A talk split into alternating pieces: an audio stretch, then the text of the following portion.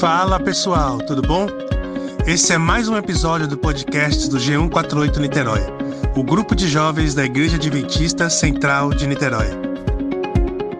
Fazemos vários encontros semanais para discutir e aprender um pouco mais da palavra de Deus. Quer saber mais sobre nós? Procure a gente no Instagram, arroba G148 Niterói ou no Facebook e vem participar ao vivo conosco.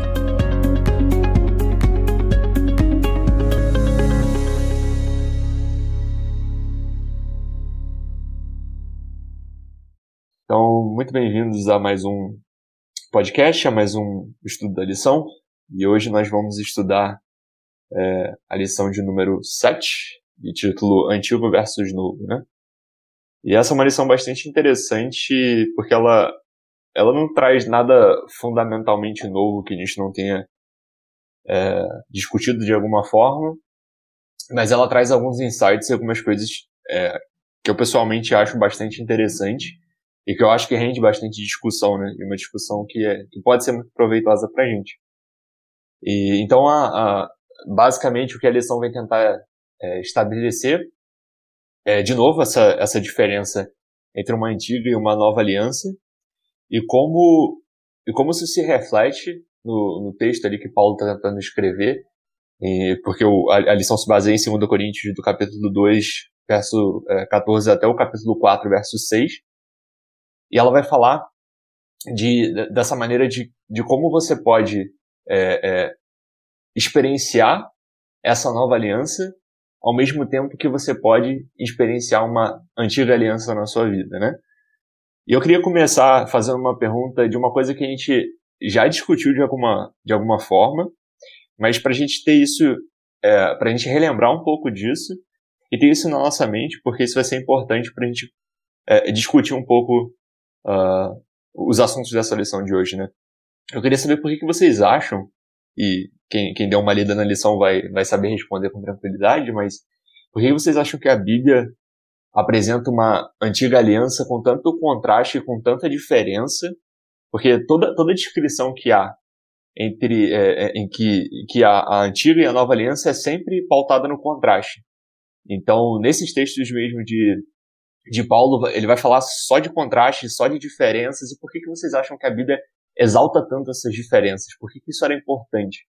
Porque parece, se vocês leem esse trecho de 2 Coríntios, que na antiga aliança as pessoas eram meramente máquinas seguindo alguma coisa, enquanto na, na nova aliança você tem é, é, essa, essa lei no coração. Então, me, aparentemente parece que no, na antiga aliança você não tem essa lei no coração e, e, a história era outra, né? Por que, que vocês acham que a Bíblia ressalta tanto esses contrastes?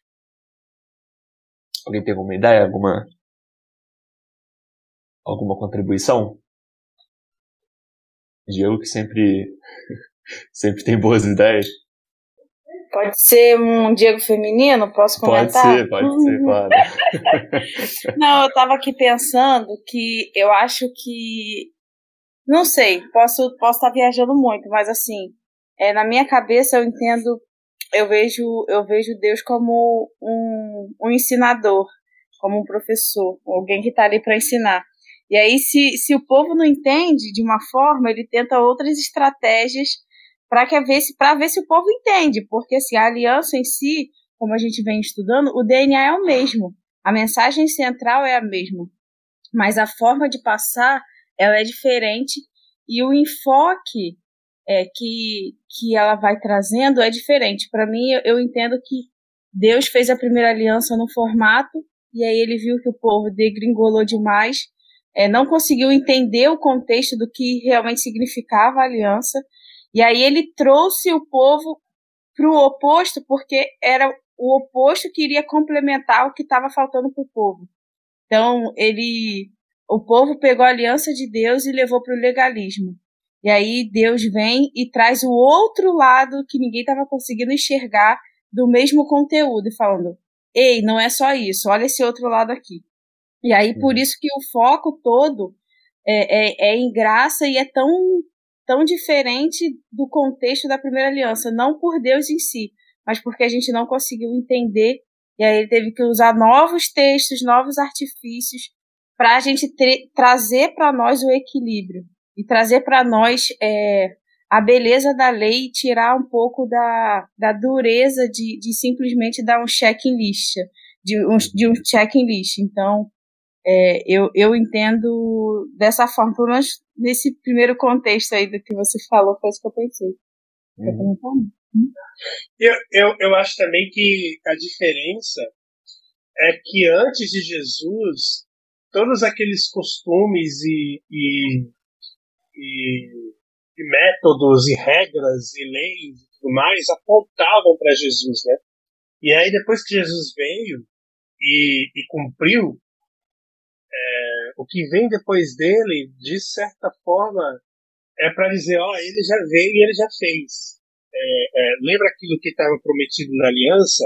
Então, é Jesus. Ele já veio e ele já fez. Agora, a, a, agora olha para ele e, e, e tenha certeza de que a promessa já está cumprida.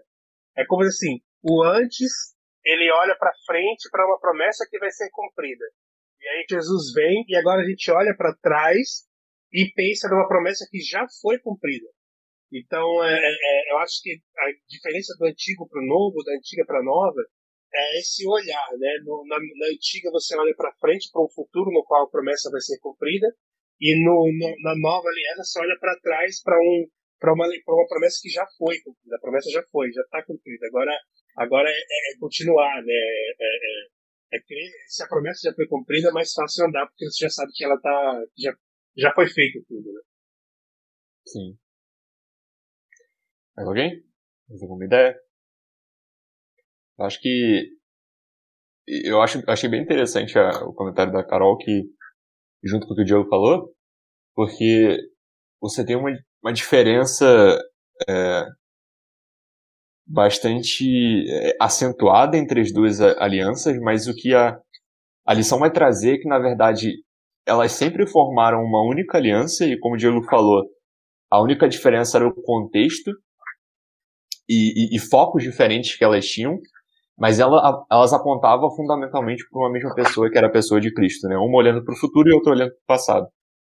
É, e aí a Bíblia vai trazer, a Bíblia, a lição vai trazer alguns, alguns termos que eu acho interessantes, né? Ela fala de uma aliança que é experiencial, ou seja, aquilo que nós como indivíduos experimentamos, e uma aliança que ela é histórica, né? Então você pode dividir em velha aliança e nova aliança, ou seja, você pensa é, é numa aliança que foi dada ao Israel antigo, e você pensa nessa nova aliança que é inaugurada na morte de Cristo e ressurreição dele, né? Mas por trás disso existe uma única grande aliança. E aí o problema com a antiga aliança não era a aliança em si, mas era a forma como as pessoas experimentaram ela. E aí por isso que a lição vai dizer que hoje em dia nós podemos ter uma experiência que se assemelha à experiência que eles tiveram com a antiga aliança histórica, né? E eu tô falando disso porque isso vai ser importante para como a lição vai desenvolver o resto dos assuntos, né?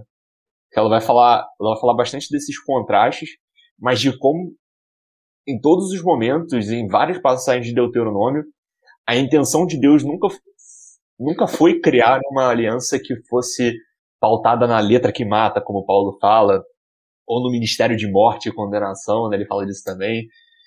Esse nunca foi o objetivo, né? Nunca foi, nunca foi o propósito de Deus, mas, mas foi o que, o que acabou acontecendo de forma majoritária, né? É... Agora, eu acho que é, é interessante a gente perceber, e a lição vai trazer isso também, que essa nova uh, aliança, agora falando em termos de históricos e, e, e, experimental também, da nossa experiência, dessa nova, nova experiência que nós temos através de Cristo, o novo sentido que ele dá para as coisas, é, Paulo vai falar que essa nova aliança ela tem muito mais glória que a aliança anterior. E eu acho curioso essa, essa questão de muito mais glória. Primeiro que a gente eu acho que, no geral, a gente não entende muito bem o que significa glória. Mas por que vocês acham que essa nova aliança ela é muito mais glória do que a aliança anterior? O que vocês acham que, que faz uma coisa ter muito mais glória do que a outra, né? Vocês têm alguma ideia? Ele fala exatamente isso. A, a, a, a lição vai trazer isso também, né? Que a nova aliança ela tem muito mais glória do que a aliança anterior. Estava decaindo. Inclusive, ele, ele fala sobre isso também. Eu acho, eu acho que tem a ver com. Eu acho que a presença de Jesus muda tudo.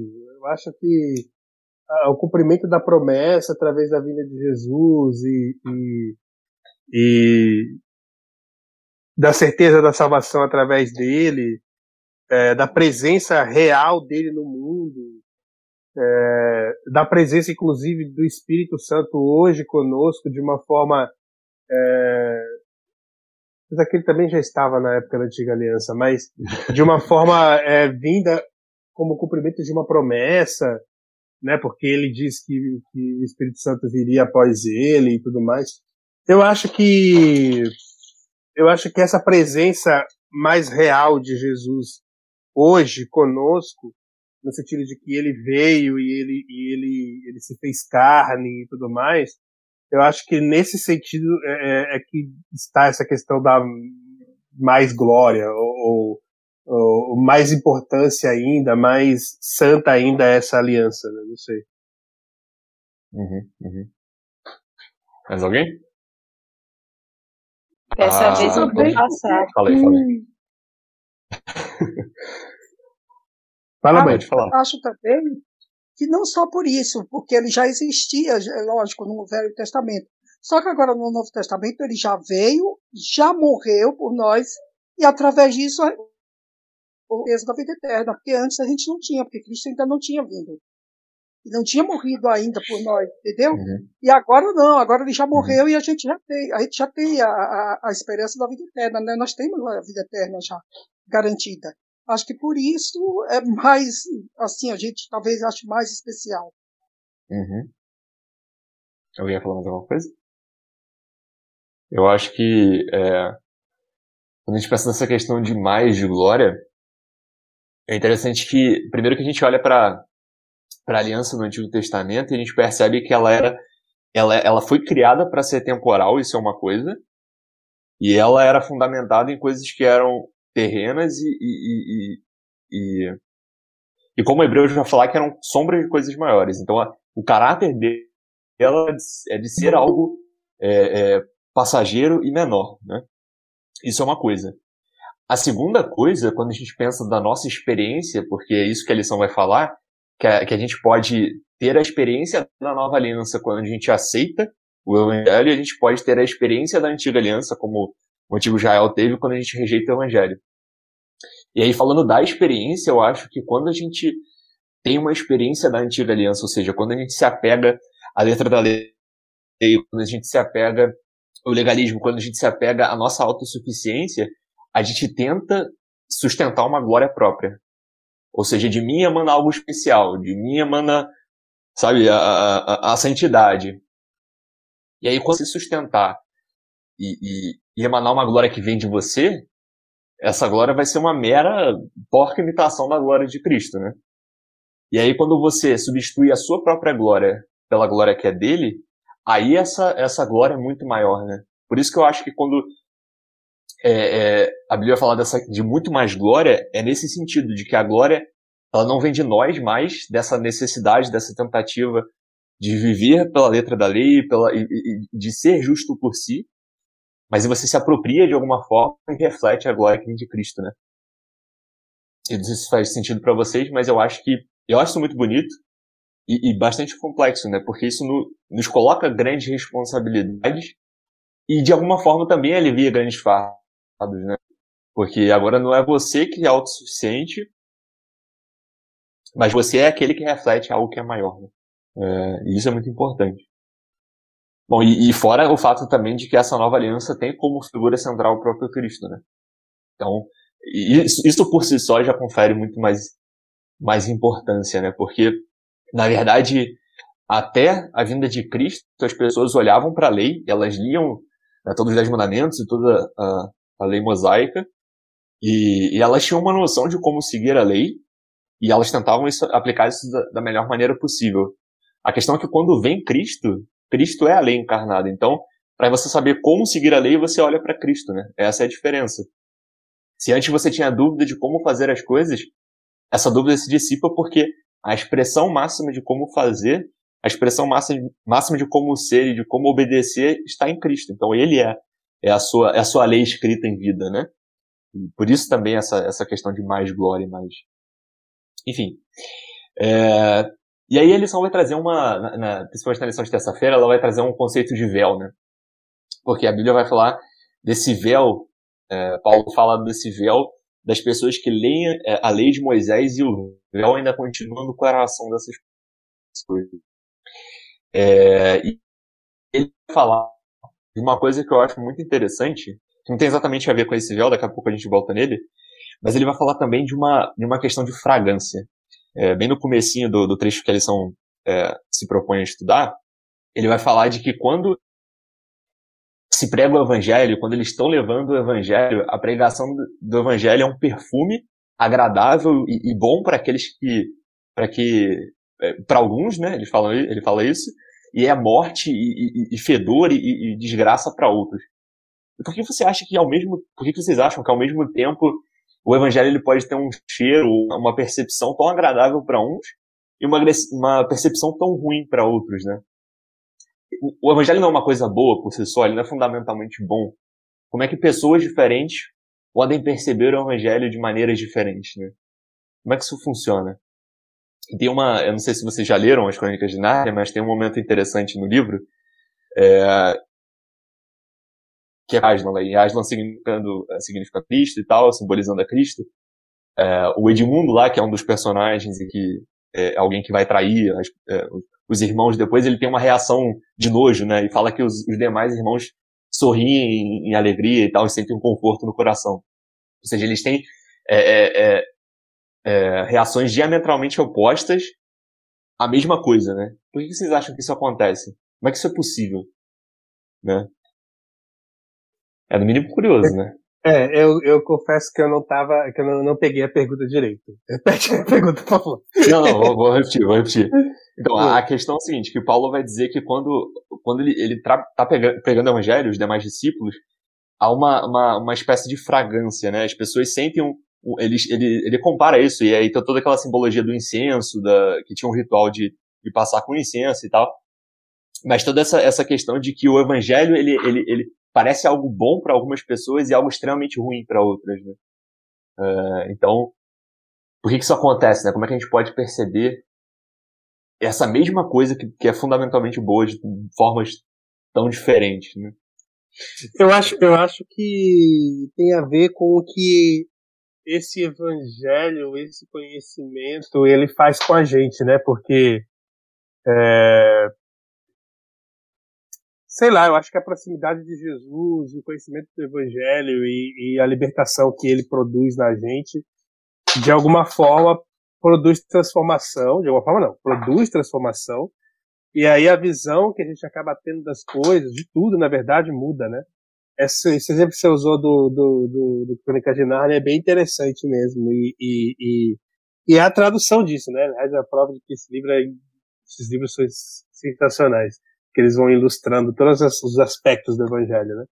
Mas é, eu acho que é isso, tem a ver com a, a, aquilo que Jesus produz, produz e transforma no nosso coração, e aí a nossa percepção das coisas muda completamente, né? Uhum, uhum. Mais alguém? Eu acho que quando você dá o exemplo de um incenso doce, suave e ao, e ao mesmo tempo para outras pessoas um cheiro podre, ruim, é, tem um pouco a ver com o que o Diego falou, e, e eu diria um pouquinho mais. É, eu acho que é a percepção de cada um sobre o evangelho. Então, quando eu quando eu vejo o evangelho como é, como uma libertação, eu vou entender o evangelho como um perfume suave. Mas quando eu vejo o evangelho como escravidão, eu vou entender como podre. Então, se eu olho o evangelho e só enxergo a lei, o, o, o, meu comportamento, só enxergo as minhas falhas, eu, eu não enxergo a libertação em, em Cristo Jesus, é, o evangelho para mim vai ser uma desgraça, porque eu vou me sentir presa por essa por essa condenação, eu vou, me, vou, vou ter justamente essa percepção aí de, de um cheiro desagradável. Mas se o evangelho para mim, é, eu entendo e contemplo o evangelho como, como um, uma fonte de liberdade em Jesus e que eu já tenho conhecido o modelo ideal de como eu devo é, levar a minha vida, é, da, das decisões que eu devo ter de dependência ao lado de Deus, é, e aí a minha vida vira um, um incenso doce e suave. Então eu, eu acho que é, depende de como eu vou lidar e como eu vou enxergar o evangelho na minha vida.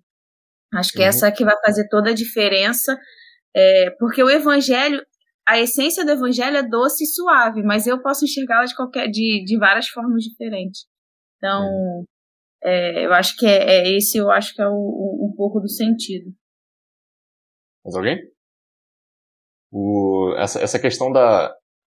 Justamente o que você falou, porque isso tem a ver com a nossa percepção, com a nossa experiência a respeito do Evangelho.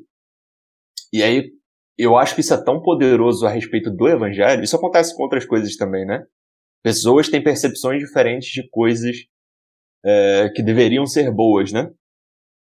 E, mas eu acho que isso acontece com o Evangelho porque ele está falando de Cristo, e Cristo é a expressão máxima daquilo que é puramente bom, né, e daquilo que é puramente reto, e daquilo, ele é o alvo maior.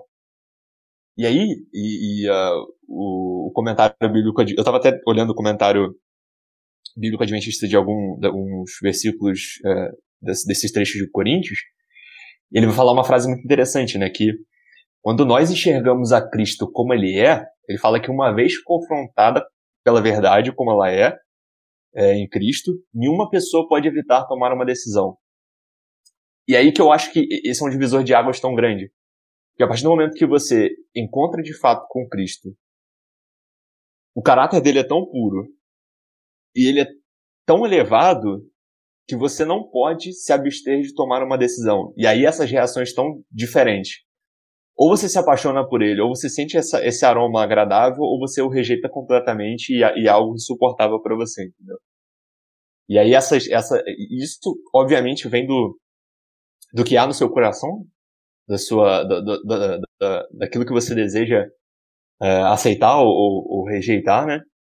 E eu acho que Cristo ele tem essa, a presença dele já é essa, esse divisor de águas e já é esse, ele é esse juiz ambulante, né? Não porque ele sai por aí julgando as pessoas, mas porque ao olhar para ele você automaticamente olha para dentro de você e você percebe o que tem de errado com você, né? Ele te julga pela presença dele, né? E isso é é muito grandioso, né? Isso é muito é aquela, aquela, aquela questão do amor de, do amor de Deus nos constrange, né? Nos constrange é. porque nos mostra quem nós somos, né? É, é bizarro. Exato. Exatamente. É uma, você é definido por contraste, né? Você percebe que você é muito diferente daquele que você está vendo, né? É, é tranquilo. Na e aí, verdade, na... aí diga, diga. É, não é Cristo que nos julga, né? A gente que se auto-julga a partir do modelo, né? Porque não é ele que vai fazer esse papel. Esse papel a gente, é, a gente se auto-proclama, né? Como julgador de nós mesmos. É. é, em alguma medida sim. Isso é verdade. É... E aí na. E aí a lição vai seguindo nesse, nesse, nesse caminho, né?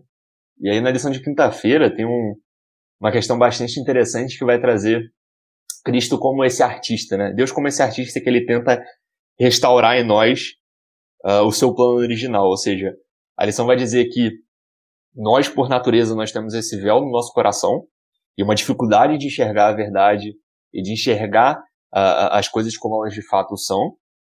É, nós nos fechamos em nós mesmos e tentamos é, nós nos cegamos, né? Nós nascemos é, cegados e, e, e nos aprofundamos nessa cegueira. E, e Cristo é esse que tenta é, é, curar, né? Ele tenta, ele tenta, tirar esse véu de nós, ele tenta curar essa cegueira, ele tenta, é, como esse artista que tenta nos modelar para ser alguém novo, né? E aí eu queria perguntar a vocês, porque a lição vai falar que essa cegueira, na verdade, ela é sempre causada pelo pecado, né? Porque, na verdade, não é que na antiga aliança você tinha uma cegueira geral, que todo mundo era cego, mas é que as pessoas, naquela, naquela circunstância, naquele momento, eram mais propensas, estavam mais propensas e decidiram de maneira geral, se cegarem e se aprofundarem em si mesmos e na sua autossuficiência e botar, botaram um véu é, no seu coração. Mas qual vocês acham que é, qual seria a implicação prática nos nossos relacionamentos com as outras pessoas e no nosso relacionamento com Deus se nós tirarmos esse véu do nosso coração, né? Porque essa, essa, essa é, a, é a real importância, né? Qual, qual, qual a implicação prática disso no nosso dia a dia, nos nossos relacionamentos e principalmente no nosso relacionamento com Deus? Qual a diferença de alguém que se relaciona com Deus e com os outros, tendo esse véu no coração, e aqueles que fazem sem o véu, né? Figuradamente falando, obviamente. Alguém tem uma alguma ideia? Se não tiver, eu posso continuar falando, não tem problema. Pode continuar falando aí que a gente Posso continuar? Então vamos lá. É, eu acho, na minha opinião, quando a gente pensa nessa questão de véu, e o. Acho que capítulo 3 de 2 quando a gente fala isso, que sem esse véu no nosso coração a gente é capaz de ver mais claramente. Essa é, essa é a noção, né? A gente é capaz de ver mais claramente quem Deus é e quem Cristo é, e ver mais claramente, por consequência, quem o nosso irmão é. Porque a partir do momento que você julga o outro pela sua capacidade de ser autossuficiente, o seu relacionamento vai ser completamente quebrado. Você vai começar a exigir perfeccionismo, você vai começar a exigir uma série de coisas e pautar o seu relacionamento uma série de coisas que não é aquilo que, que Deus quer, né? Então, tirar esse véu do seu coração é também estabelecer relacionamentos com os outros e com Deus conforme Ele quer, né? E aí, a partir do momento que você olha para a glória de Deus e para a glória de Cristo, sem esse véu no seu coração, é aí nesse momento que você pode ser transformado por ela, né? E aí a, a lição de sexta-feira, se eu não me engano, ela fala muito disso, né? De como ao olharmos para Cristo, quanto mais nós contemplamos Ele, mais nós somos automaticamente transformados, né? E isso só é possível quando você tira esse véu da sua, da sua frente, quando você, você deixa de ser cego para que você veja com nitidez, né? É, e, e, todo mundo vai passar por, esse, por essa transformação, todo mundo passa por esse processo, porque na verdade a lição fala que todo descendente de Adão, de Adão nasce espiritualmente desfigurado, que a lição fala, né? Todos nós nascemos espiritualmente cegos e esse é um processo de cura, é um processo de cura que se não acontece, cria todo tipo de religião quebrada e todo tipo de relacionamento quebrado, né? É, então, na minha opinião, essa, essa, essa questão de é, de rejeição ao evangelho e da aderência a essa experiência da antiga aliança é um movimento de olhar para dentro de si, né? um movimento de, de egoísmo, de, de não olhar para o outro, de se fechar em si mesmo e na sua, na sua autossuficiência. Né? E aí eu queria perguntar mais uma, uma coisa, e aí se vocês quiserem é, dar a opinião de vocês, como é que vocês acham que acontece a retirada desse véu? Como é que esse processo acontece? Como é que mas eu vou, vou tentar deixar a pergunta mais específica. Como é que, como é que Cristo trabalha o nosso coração para que isso seja mudado? Porque isso não acontece de uma maneira, de uma hora para outra, né? A gente tem conversões é, que são rápidas e, e, tal, mas é um processo. Não deixa de ser um processo, né? Se alguém tiver alguma algum testemunho de como isso aconteceu na sua própria vida, mas como é que vocês acham que esse processo acontece, né? Como é que Cristo é capaz de trabalhar no nosso coração? Para que a gente o veja de fato, né? Não nos veja a si mesmo, nossa nossa própria figura. Eu acho, eu acho que tem eu acho que tem muito a ver com com o contato, né? Como que a gente primeiro eu acho que começa com uma com uma é, talvez com uma curiosidade de, ter, de querer saber mais. É, eu, eu, eu, eu, eu nasci na igreja, né? Então eu não tive essa experiência do não saber nada e de repente descobrir. É, de certa forma até tive, porque a gente, apesar de ter nascido na igreja e ouvido sobre isso a vida inteira, estudado em escola de justiça a vida inteira e, e ter é, muito contato com as histórias e tudo mais a vida inteira, é, era uma coisa meio mecânica, né? A vida era uma coisa meio mecânica. A gente não, a gente acabou eu acabei tendo um contato é, real e que fazia sentido e relevante para a vida, já velho. já depois da faculdade e tudo mais, que aí as coisas começaram a fazer sentido real para a vida. Porque antes a gente, eu ouvia e era uma coisa meio mecânica, de ir lá e, e, e, participar das coisas ou de assistir as coisas e simplesmente estar presente sem muito envolvimento. É, eu acho que é, é a partir do momento em que as coisas do clique do, do fazer sentido, da identificação, quando você se identifica com aquilo, quando você percebe que aquilo que está sendo falado e que você estuda, que você que foi apresentado para você, faz algum sentido para tua vida, é relevante para tua vida de alguma forma, é como se caísse essa essa essa cortina que te separa é, é, do Evangelho e da figura de Jesus, e aí você começa a enxergar as coisas de forma diferente. Eu acho que precisa acontecer esse clique para que você para que você comece esse, essa transformação de verdade, porque a gente muitas vezes tem uma, uma, uma convivência com o Evangelho e com a Igreja e com Jesus que é mecânica mesmo, né? É, que não é porque não houve identificação, porque não houve relevância para tua vida. Eu acho que quando você percebe a relevância, quando você se percebe se identificando com aquilo ali, percebe que aquela verdade ela tem uma aplicação na tua vida, e aí eu acho que é por isso que eu gosto muito, eu, eu gosto muito das de lição da escola sabatina, porque é uma é uma é uma a gente está sempre tentando aplicar aquilo que a gente estuda para a vida das pessoas, né? E as perguntas que a gente faz quando está passando a lição, ou as discussões que a gente tem, é, são tentativas sempre de aplicação, né? Porque quando a pessoa consegue aplicar aquilo para a vida dela, ela se identifica com aquilo. A gente está falando aqui de aliança, de aliança e tal, e é uma coisa teoricamente muito bonita, mas como que isso se aplica na vida das pessoas, na minha vida? Eu acho que quando a gente encontra essa aplicação, ocorre essa identificação, e aí então eu me enxergo ali. E quando eu me enxergo ali, eu vejo Jesus aqui comigo. Eu vejo Jesus dentro de mim.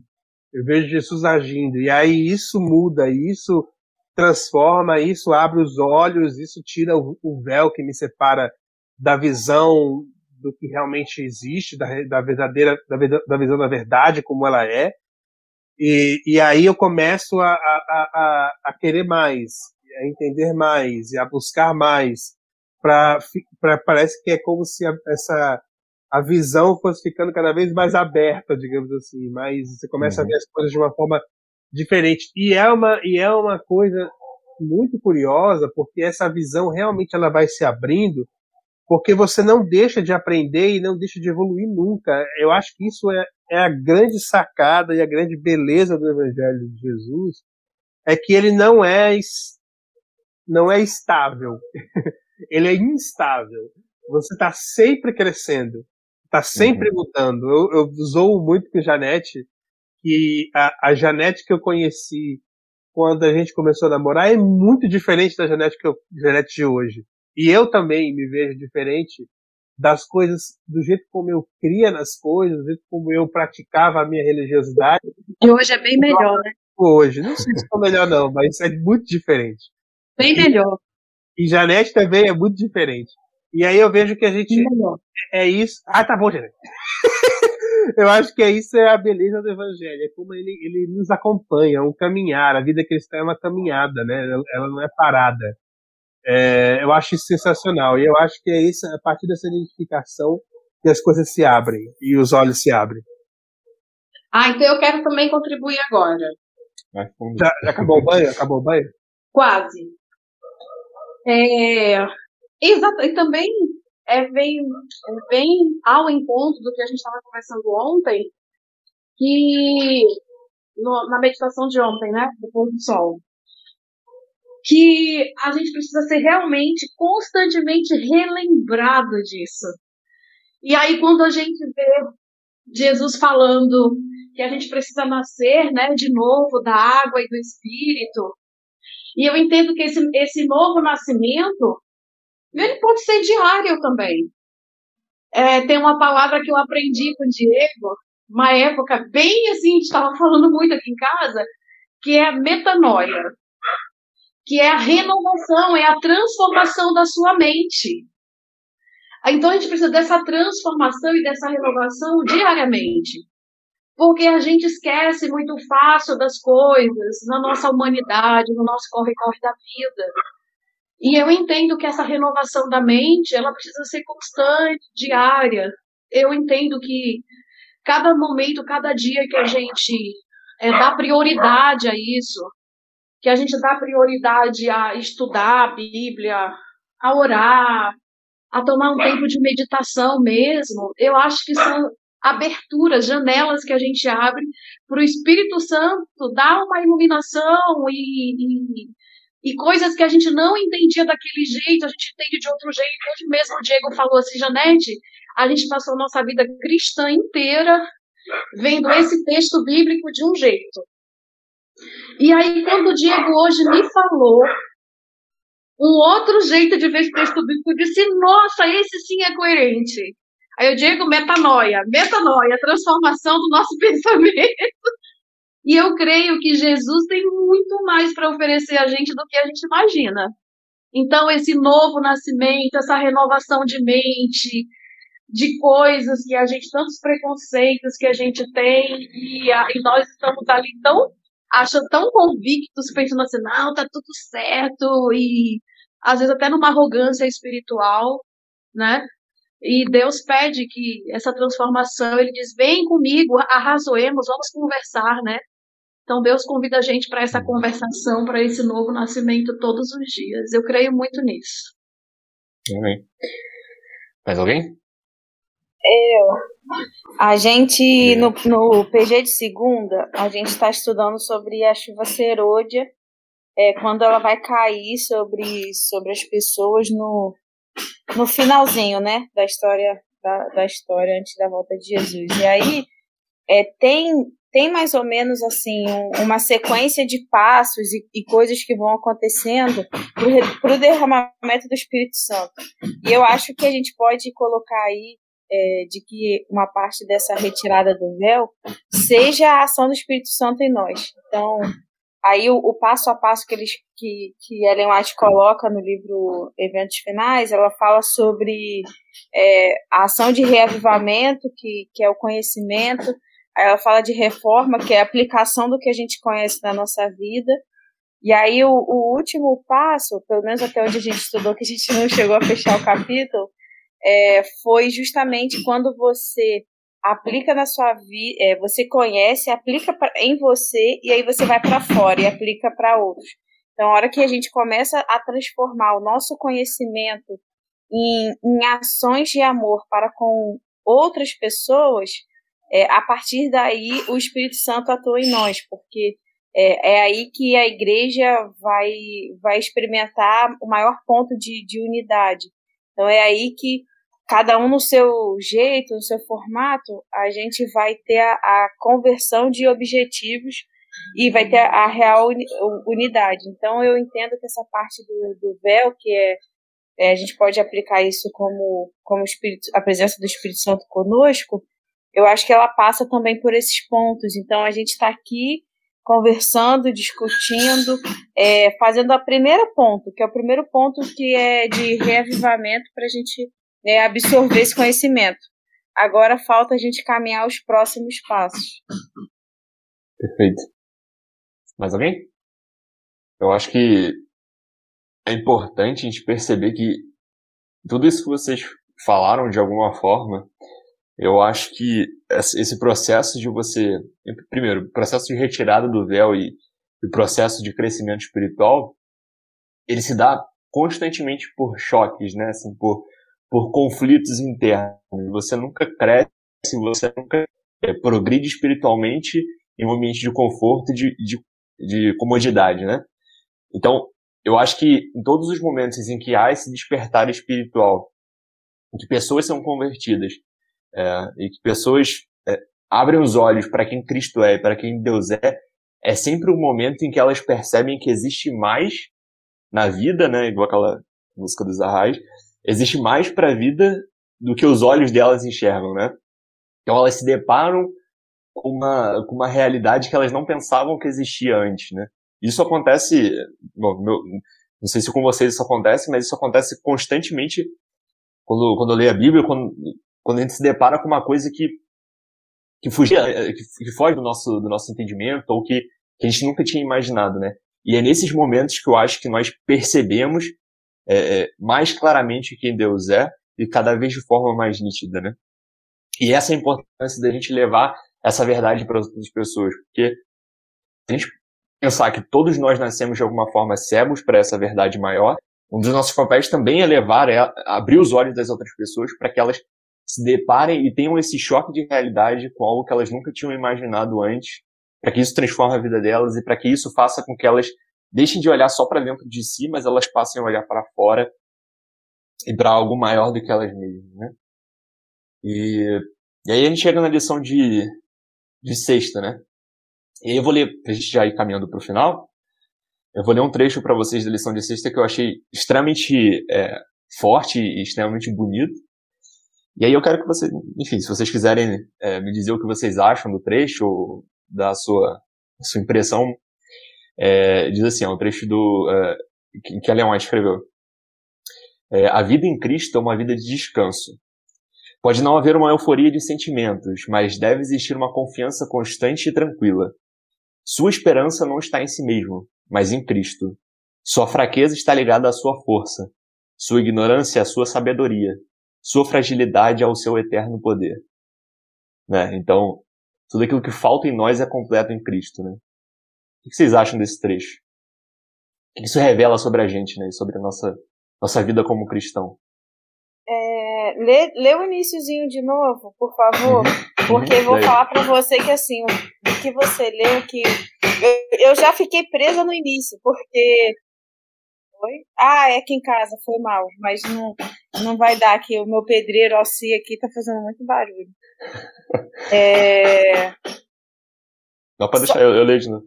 É, porque eu ia falar o seguinte, é quando você começou a ler e aí falou de descanso, entra muito no meu coração e aí fala muito comigo, eu fiquei parada por aí. Porque eu fico, eu até, hoje eu estava fazendo um, um, estudo falando sobre a criação e tal, e aí eu, eu li de novo, né, a criação do mundo, de que Deus descansou, e eu fiquei pensando assim, o que significa descanso?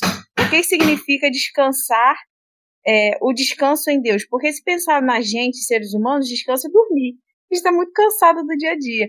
Mas o que significa uhum. descanso? E aí eu fiquei pensando nessa parte do seu texto e fiquei parada por aí. Minha mente parou aí e eu fiquei só refletindo sobre o descanso. Não, perfeito. Não, então, quer que eu leia de novo, então, esse trechinho? Lê só esse pedacinho de novo, por tá. favor. Uhum. Então ela diz assim, ó.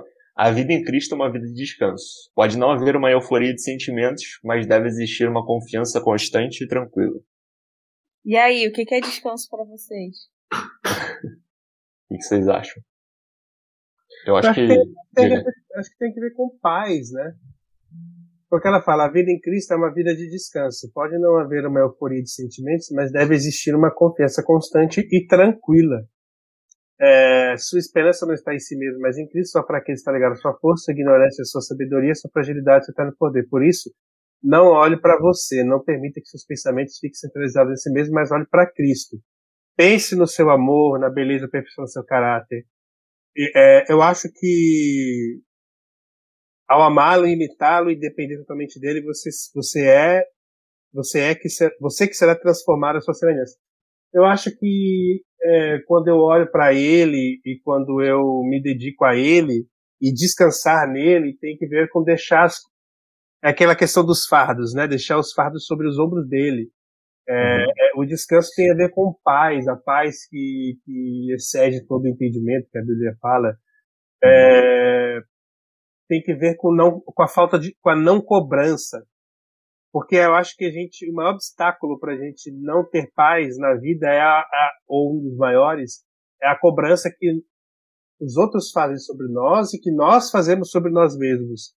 E eu acho que Cristo tira essas cobranças é, é, é, ele elimina isso. E aí é, eu posso ter paz e posso ter descanso.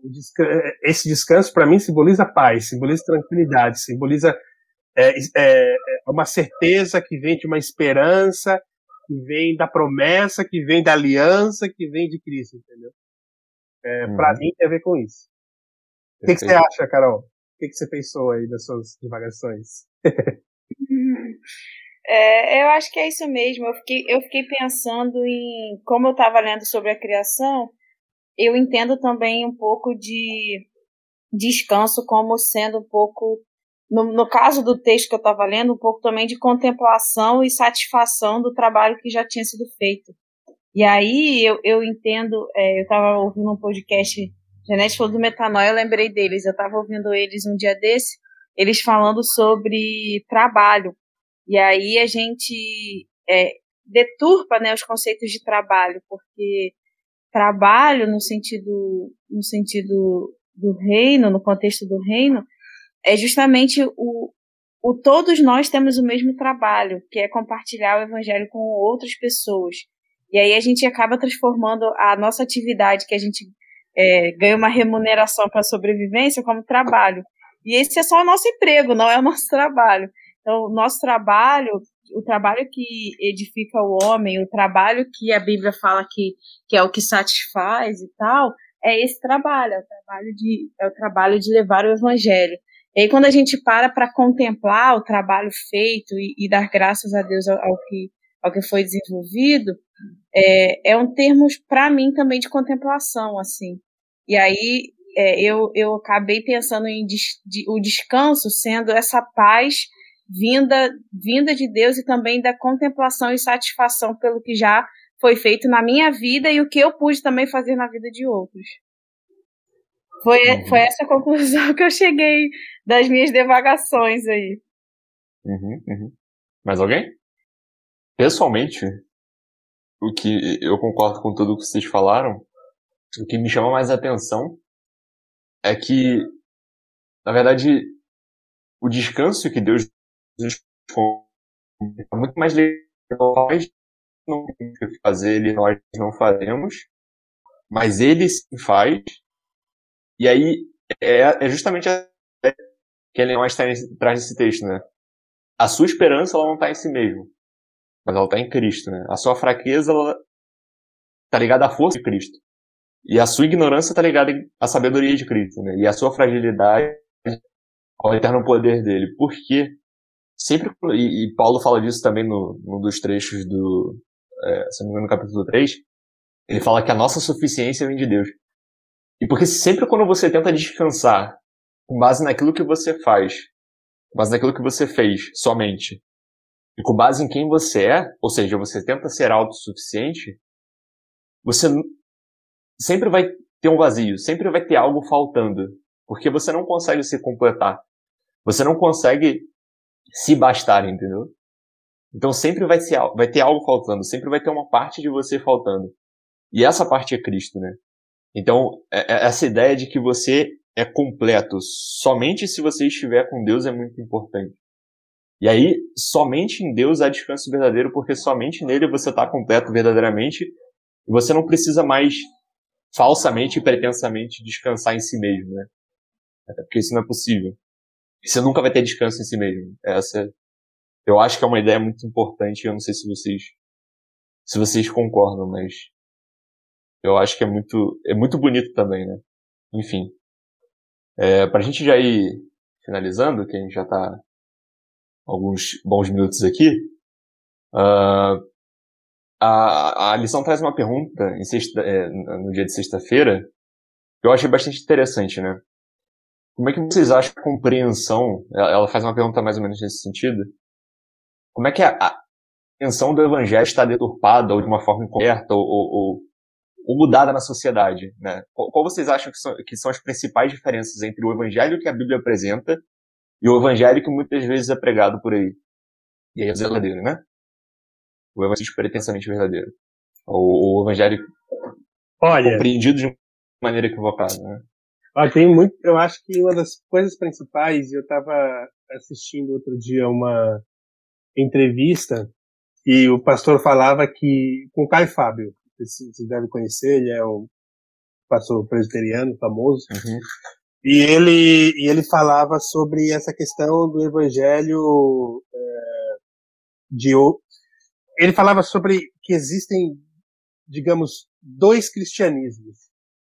É, o cristianismo que existia, o que existiu a partir de Jesus até Constantino, e ele chama esse cristianismo de cristianismo verdadeiro, que era das pequenas comunidades, é, dos grupos que se, que se uniam nas casas, se reuniam nas casas das pessoas, que repartiam o pão, que repartiam tudo que tinham, aquele que a Bíblia sabe, aquele que a gente conhece, que está em Atos 2 e tudo mais. É a, é a igreja de Atos, digamos assim, do, do livro de Atos. Uhum. E, e o evangelho ou o cristianismo que, que passou a existir a partir de Constantino. A gente sabe que a partir de Constantino o, o cristianismo tornou-se institucionalizado, né? Tornou-se a religião principal do, do, do, império. E aí ele diz que esse cristianismo, a partir do, do de Constantino, é um cristianismo deturpado e é, ele diz inclusive que é o maior inimigo do cristianismo verdadeiro. É, e a gente está dentro dele.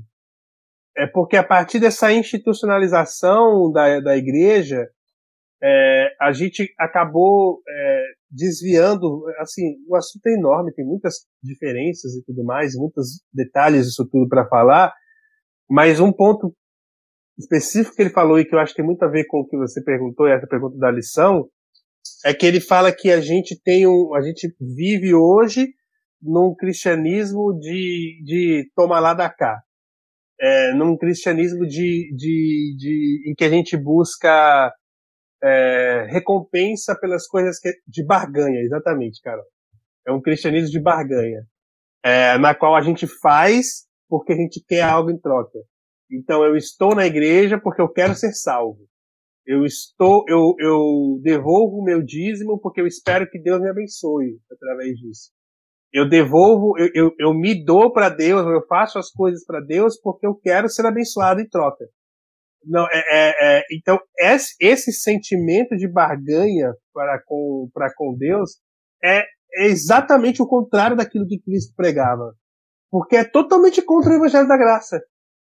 Porque se eu recebo tudo de graça, se eu não faço nada para receber aquilo que eu tenho, se a minha salvação não depende de algo que eu faço, quando eu vou para a igreja ou eu me envolvo numa religião na qual eu estou barganhando com Deus, esse Deus com quem eu estou barganhando não é Deus, é um ídolo.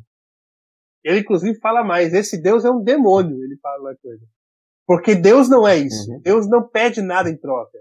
Não existe essa barganha. Então, é, é, eu acho que a grande diferença daquilo que é praticado hoje com, com o evangelho verdadeiro é esse sentimento de barganha da gente querer fazer algo para ter algo em troca. E isso destrói o evangelho, destrói o evangelho, porque o evangelho é graça, e essa talvez seja a maior e mais fantástica característica do evangelho, a graça, a misericórdia, não depende.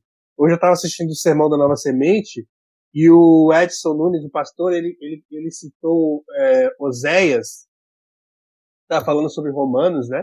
E ele, e ele citou alguns textos de Oséias, é, e um texto incrível, em que você sabe a história de Oséias, né? Que Deus manda ele pegar uma prostituta como esposa e tudo mais, para meio que meio que é uma é um paralelo da, da relação de Deus com o povo dele, né? Que o povo acaba se se envolvendo com outras religiões e outros deuses. E aí eu não vou não lembro agora exatamente o texto, mas está em Oséias 3 alguma coisa. E Deus falando assim que você vai se envolver com outros com outros é uma mulher adúltera, é uma mulher que vai me trair, mas que eu vou receber de volta e eu vou te amar para sempre. É Deus falando para mim assim: você vai escolher outros deuses, você vai me trair, você não vai cumprir a tua palavra, você vai fazer tudo errado e mesmo assim eu vou te amar para sempre, independente do que você faça. Isso é o evangelho real. Isso e, e o evangelho da barganha ele, destrói essa essa essa relação de Deus que, que envolve o amor dele independente daquilo que eu faça. Então, quando eu, quando eu faço algo em troca, eu tô, eu tô pregando, quando eu faço algo para Deus, esperando algo em troca, eu estou pregando e eu estou usando de uma religião que é totalmente contrária ao cristianismo como ele é de verdade, ao, ao evangelho como ele é real, como ele é, como, como Cristo queria que ele fosse. Eu acho uhum, que essa uhum. é a uhum. grande diferença. Sim, perfeito. É, é, é, é um dos principais inimigos do evangelho, né? não é? é? Às vezes a gente tenta achar inimigos é, em, em, vários tipos de campos e instituições e tal, mas o, o principal é aquele que vem de dentro, é aquele que mina as forças de dentro, né? Que corrompe a verdade, né? Isso é apocalipse todo. Mais alguém? Podemos finalizar? Então, vou, vou só ler um trechinho de um dos, da, da lição de, de sexta-feira, de Ellen White, um trechinho curtinho, em que ela fala uma coisa que eu acho bem bonita e que eu acho que é a mensagem que a gente tem que levar desse, desse encontro aqui, né? Ela diz o seguinte, ó. Permita que seus pensamentos fiquem centralizados em si mesmo, mas para Cristo. Pense em seu e na beleza e perfeição do seu caráter. Cristo em sua ação, Cristo em sua humilhação, Cristo em sua pureza e santidade, Cristo em seu incomparável amor. Esse é o tema para a sua contemplação. Que esse seja o tema da nossa contemplação, né? Diariamente. Alguém quer completar mais alguma coisa? Não podemos orar. Vamos orar então? Oremos. Querido Deus amado Pai, nós te agradecemos por esse momento e te pedimos que esteja conosco, que o Senhor possa nos dar um, um resto de noite abençoado e que o Senhor nos permita cada dia mais verdadeiramente contemplar quem você é. Que é através dessa contemplação que o Senhor nos, nos ajude a deixar de depender de nós mesmos, de olharmos para dentro de nós, de tentarmos barganhar contigo, nos ajude soltar a mão do controle para que o Senhor de fato dirija as nossas vidas. Te peço por cada uma das vidas que está, que está reunida aqui, que o Senhor possa abençoá-los, que o Senhor do caos do trabalho, da correria diária, mas que esse descanso venha de dentro e que alto pena dessas outras coisas externas. Tudo isso te peço, te peço perdão pelos nossos pecados e que o Senhor continue nos guiando, como sempre faz. Em nome de Jesus Cristo também.